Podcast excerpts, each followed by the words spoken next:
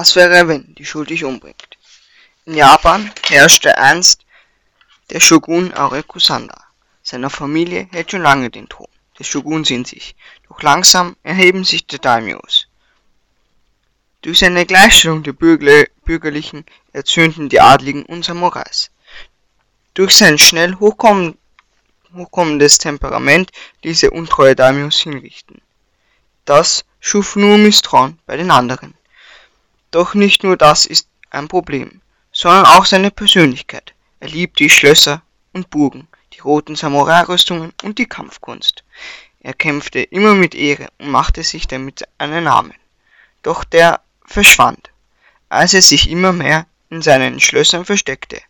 Noch ist die Zustimmung bei, der, bei den Bäuerlichen sehr hoch. Sein Bruder, der ihn zwar liebte, aber nicht dieselben Ansichten teilt, will, dass er zurücktritt. Doch wegen des Stolzes, den Arekusanda besitzt, will er nicht zurücktreten. Es ist eine schwierige Zeit. Es wird eine schwierige Zeit auf den Shogun zukommen. Eines Tages erfährt der Shogun, dass, ein neues, dass es ein neues Bündnis gibt. Ein verzweifelter Gesichtsausdruck schmückt seitdem das Gesicht Arekusandas. Er lässt den Hof versammeln und holt die Daimyos, die zu ihm halten. Er bespricht die unerfreuliche Lage und merkt schon bald, dass er mit den jetzigen Voraussetzungen keine Chance hat. Die noch neutralen Daimyos werden von dem Gegner beeinflusst. Der Shogun weiß, dass er handeln muss, bewegt sich aber nicht aus seiner Komfortzone. Er lässt die Schlösser noch er verlässt die Schlösser noch seltener und lässt auch seine Menschen rein, auch keine Menschen rein. Das alles erreichte im Dezember den Höhepunkt, als er ein Treffen mit dem Kaiser ablehnte. Dadurch glaubte die Bevölkerung, dass der Shogun seine Pflichten nicht mehr wahrnimmt. Der Einfluss der gegnerischen Seite steigt immer mehr. Der Bruder des Shogun sieht das alles und möchte den Shogun überzeugen, die neutralen Daimyos zu besuchen. Doch die Versuche bleiben erfolglos. Erst als die ersten Aufstände der Bevölkerung die Hauptstadt erreichen, zieht der Shogun zu den neutralen Daimyos. Er kann nur wenige überzeugen. So kehrt er wieder in seinen Palast zurück. Er empfängt wieder die Klagen der Bevölkerung und versucht sie zu lösen. Er wird wieder aktiver. Leider ist es schon zu spät. Die Daimyos der Gegenseite, die unter Oda dienen, haben schon mobilisiert. Es droht ein endloser Konflikt. Arekusanda versammelt alle, die zu ihm halten. Sein Bruder kommt nicht zu diesem Treffen da er vor kurzem nach China gezogen ist. Bei diesen Treffen wird die Unterzahl des Shoguns festgestellt. Es kommt ein Angebot von Oda. Es wird dem Generälen gestattet, Seppuku zu begehen. Die, Gen die Generäle nutzen diese Chance und begehen Seppuku. Der Herrscher, der allein gelassen worden ist, hat einen inneren Konflikt mit sich selbst. Ihm bleiben zwei Möglichkeiten, die lauten er könnte ebenfalls Seppuku begehen. Er könnte einen Krieg eingehen, den er gewinnen oder verlieren könnte. Falls er diesen verliert, wird ihm kein Seppuku gestattet. Er konnte keine Entscheidung treffen und reiste, reiste deshalb zum Kaiser, um seinen Rat zu holen. Nach der Teezeremonie im Kaiserpalast bekommt er keine klare Antwort. Da trifft er dann die Entscheidung, in den Krieg zu ziehen. So reist er zurück und bereitet die Streitkräfte vor. Als der Tag des Krieges gekommen ist, marschiert die Armee des Shoguns in Richtung der feindlichen Festung. Monatelang bekommt er keine Antwort über die Schlachten. Eines Morgens sieht er die Armee des Feindes vor dem Palast. Arekusanda sieht nicht nur die gegnerische Armee, er sieht die wunderschöne rote Sonne, die hinter den Bergen auftaucht. Auch die Kirschbäume verlieren die Blätter und der Teich glänzt im Sonnenschein. Ihm kommt alles wie in Zeitlupe vor. Er weiß, dass ein Ende gekommen ist, und so zieht er sich ein weißes Gewand aus Seide an. Er setzt sich in einen Raum mit zwei Schwertern und ein Samurai begleitet ihn. Er hört die letzten Samurai kämpfen, das Klirren der Katanas, die Schreie der sterbenden Samurai, und doch fühlt er sich sicher und wohl. Er hat das Ende akzeptiert und sieht seine Fehler ein. Die unterste Tür wird aufgebrochen. Er weiß, er hat nur noch wenig Zeit. Und doch nimmt er das Kurzschwert gelassen.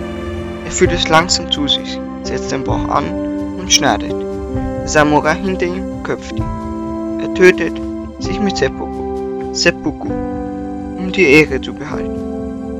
Im letzten Augenblick sah er seine Fehler ein und suchte sich dem Tod durch Seppuku aus. Er hätte sich auch duellieren können, doch er wollte die Samurai, die wegen seinen Fehlern gestorben waren, nicht sehen. Nein, das konnte er nicht. Diese Verantwortung wollte er nicht auf sich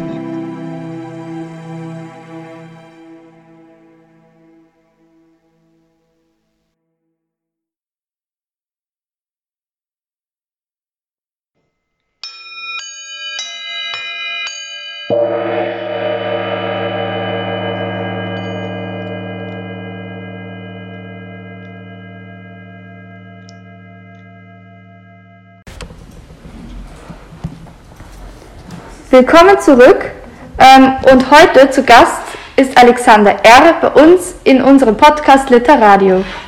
Hallo? Ich freue mich sehr, dass Sie hier sind, denn Sie haben das berühmte Werk Was wäre, wenn die Schuld dich umbringt geschrieben und ich denke, das ist einigen von uns sehr bekannt.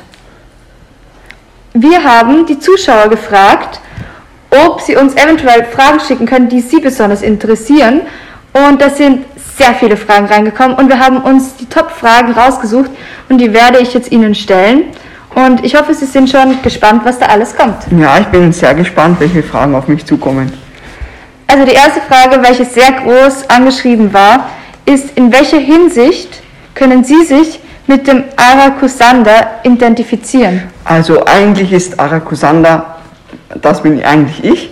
Und ich habe mich in, in, ihn, in ihn hineinversetzt, weil ich die japanische Kultur sehr mag und er ist halt ein Japaner, einer der größten Japaner in der Geschichte und ja. Ich finde das sehr interessant, denn ich bin auch sehr ähm, darauf fixiert, mehr von Japan zu lernen, also bin ich sehr froh, mit Ihnen heute darüber reden zu können. Und die zweite Frage ist gleich, was hat Sie dazu verleitet, sich in so einer Position zu schreiben und zu begeben? Also ich wollte schon immer ein Herrscher werden und das hat sich eigentlich sehr angeboten, weil er über Japan herrscht und wie ich schon vorher erwähnt habe, dass ich mich sehr interessiere und deswegen habe ich das einfach dann genommen und habe drauf losgeschrieben. Sehr interessant auf jeden Fall.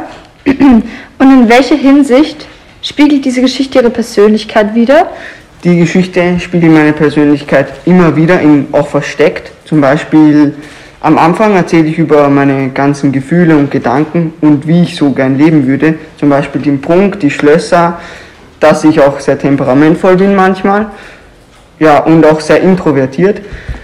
Aber auch versteckte Gefühle sind da drin, zum Beispiel in einem Textabschnitt, wo sich die Verbündeten von der Hauptperson umbringen da fühlt man sich manchmal alleingelassen und das soll es auch hervorrufen, weil ja, da habe ich mich, ich fühle mich auch manchmal alleingelassen. Ja. Das ist ein sehr guter Übergang zu der letzten Frage, die mich persönlich brennend interessiert. Und zwar, warum haben Sie denn genau den Tod Ihrerseits in der Geschichte eingebaut? Der Tod spiegelt das wieder, dass der Stolz wichtiger ist als das Überleben. Denn er will den Stolz nicht verlieren und gegen einen anderen Menschen er will es nicht riskieren, gegen einen anderen Menschen verlieren zu wollen.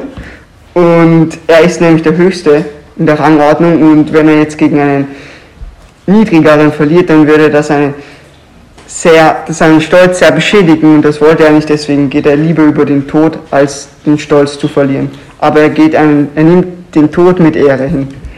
Eine sehr interessante Ansicht und mir persönlich hat das Werk extrem gut gefallen. Für alle, die es noch nicht gelesen haben, Ihr könnt es gerne lesen. Nochmal der Titel, Was wäre, wenn die Schuld dich umbringt? Ähm, man kann es fast überall kaufen, also ich würde mir das Buch auf jeden Fall durchlesen, es ist eine sehr interessante Sicht und mir hat das Buch persönlich sehr gefallen. Also vielen Dank, dass Sie hier zu Gast waren heute. Ich bedanke mich, dass ich hier sein durfte. Und wir sehen uns dann beim nächsten Mal, wenn es wieder heißt, der Podcast beginnt vom Literradio.